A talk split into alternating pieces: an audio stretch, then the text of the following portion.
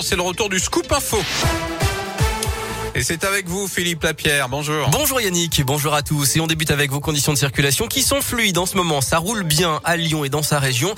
Mais attention, il y a toujours un épisode de pollution aux particules fines dans le Rhône, la métropole de Lyon et le Nord-Isère. La circulation différenciée reste en vigueur à Lyon, Villeurbanne et Caluire et Cure. Il faut les vignettes critères 0, 1, 2 ou 3 pour y circuler. Et la vitesse est réduite dans les grands axes. Côté euh, TCL, il y a le ticket à 3 euros pour voyager toute la journée. À la une, à Lyon, du nouveau pour la rentrée prochaine. L'Académie de Lyon vient de faire le point ce matin avec notamment un nouveau collège à Vénissieux, l'ouverture de sections internationales au collège Elsa Triolet de Vénissieux et Paul-Émile Victor de Rieux-la-Pape. Des enseignants vont être recrutés, 90 équivalents temps plein en élémentaire et la même chose dans le, le second degré. 837 classes actuellement sont fermées à cause du Covid dans les trois départements de l'Académie, l'Ain, la Loire et le Rhône. Et face aux absences de profs, le rectorat reconnaît des difficultés pour trouver des remplaçants.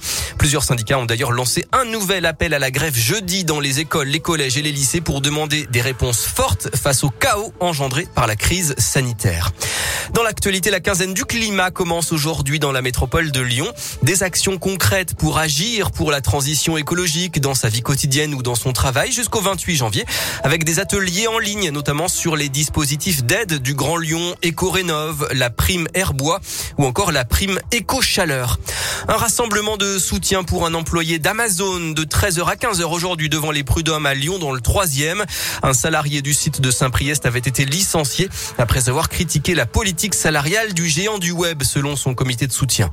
Dans la région, un bus scolaire s'est renversé ce matin à Monistrol sur Loire. 14 enfants étaient à bord. Trois d'entre eux et la conductrice ont été transportés à l'hôpital avec des blessures légères.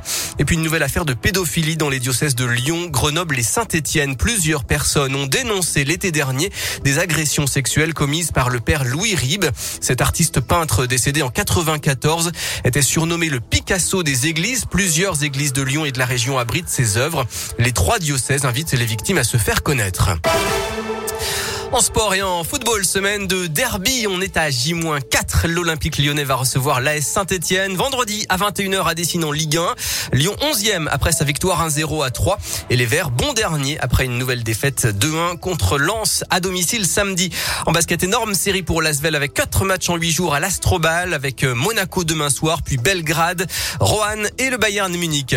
Enfin, c'est aujourd'hui le Blue Monday, le jour le plus déprimant de l'année. En général, c'est le troisième lundi de janvier fait froid, la nuit tombe vite, les porte-monnaies sont vides après les fêtes et le salaire n'a pas encore été versé.